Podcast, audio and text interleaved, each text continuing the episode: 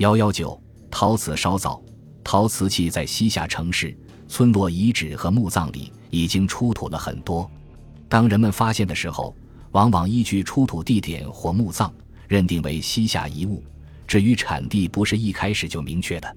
其实，西夏政权对陶瓷生产，像对其他生产一样重视。当时设有砖瓦院，负责陶瓷生产。已发现的西夏砖瓦陶瓷窑址和作坊，有的规模已经很大，产量自不会小，产品也不乏精品。据明代《宁夏新志》记载，灵州有瓷窑山，为陶冶之所。瓷窑山即今瓷窑堡，考察结果，那里是西夏时期的瓷窑厂。银川西郊贺兰山下，在西夏王陵区之东，有地名钢瓦井。当地人传为烧制钢瓷取水故迹，于是，在那里发现了西夏烧砖瓦的窑址。钢瓷井窑位于西夏王陵区东三公里，经发掘知道是一个烧制砖瓦和石灰的窑厂。砖瓦窑利用岗丘自然地势，先开凿坑穴，然后用砖沿土壁垒砌，南北长六点三米。窑门为一南北长的短数穴，火塘在门道下挖一圆坑，窑室前宽后窄。平面呈马蹄形，壁面抹一层草斑泥，烟囱紧贴窑室后壁外，正对窑门。由窑壁下开三条烟道进入方形烟囱，在后壁高一点六三米处还开一个小孔与烟囱相通。石灰窑结构类似砖瓦窑，一土丘凿式，位在砌砖。窑室较小，底径近两米。窑室结构与中原同时期窑室相比无大区别。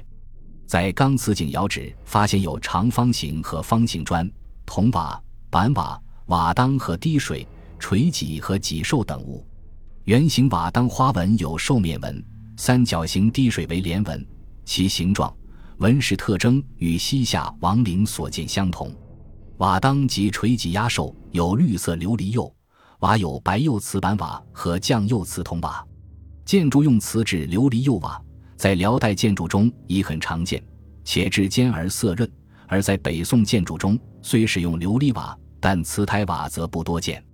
这个窑厂地处西夏王陵区边缘，井冈瓦井地区范围以南北连绵长达七八公里。它的设立与西夏王陵地下地上建筑需要有着直接的关系，又距西夏京城兴庆府二十多公里。这样大规模的窑厂，显然是关公作坊。是为皇家服务的。至今已发现的西夏瓷窑遗址，在灵武县城东约三十五公里旧瓷窑堡之西。窑址遗物散布面积很大，南北长约八百米，东西宽约四百米。文化堆积一般在两米至四米上下。瓷窑由窑门、火塘、窑室和烟囱四部分组成。火塘较深，在窑床前端，并低于窑床。窑室呈前窄后宽的梯形平面，室后连着两个半圆形烟囱。窑具有筒形、漏斗形匣钵、支圈点、托柱等。瓷器有白釉、黑釉、褐釉、绿釉和青釉等。白釉瓷可分素面、刻华、剔刻和点彩四种。素面釉瓷有碗、盘、碟等器，点彩多在碗内以九点一组的褐色点分布碗内。其中有的外壁施黑釉，白釉下施化妆土，以弥补由于灰白色瓷胎而显得色暗的缺点。瓷胎坚硬细密，内含少量沙粒。黑色釉亦有素面、刻花、剔刻和点彩等多种。器型有碗、盘、壶、罐等。黑釉以刻花较多，在漆黑光亮的釉面上刻画花纹，或刻画花叶花枝脉络之后。剔除空地，使其露出素胎，这种器物的艺术效果极佳，而且具有浓厚的民间风俗气味。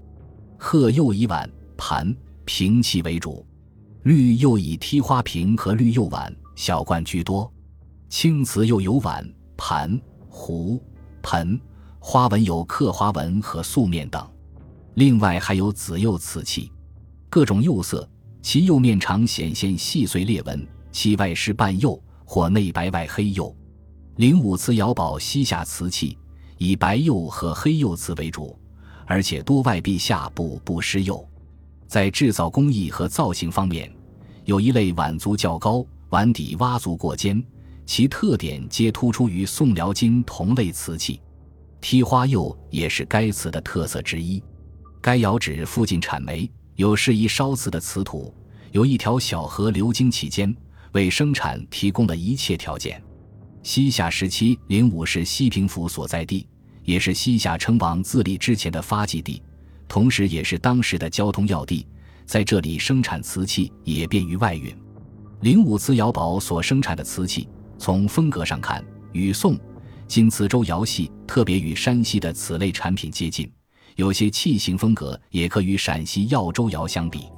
其实，该窑址与窑窑址之间的距离并不算远，受其影响也是自然之事。在西夏王陵墓葬中，宁夏围城遗址及海原县等地。多年来出土了不少精美的西夏瓷器，除生活用品外，还有一些工艺美术品，如瓷兽、瓷人、突发人像等，反映了西夏瓷业的兴盛和发展。一九七八年，在甘肃武威南营乡出土的豆绿色釉双耳扁圆贝壶，特别是在宁夏回族自治区海原县发现的二件扁壶，一件褐釉小口短直颈扁圆体，上部两肩有一耳。两侧变体梯底带枝牡丹花，围绕着一个同心圆卷足；另一件与上一件形状相似，是梯底连枝牡丹花，有上下对称四个穿耳。这几件遗物造型独特，花纹朴素大方，是西夏的典型器物和陶瓷艺术精品。而后两件无疑是灵武瓷窑堡西夏瓷窑的产品。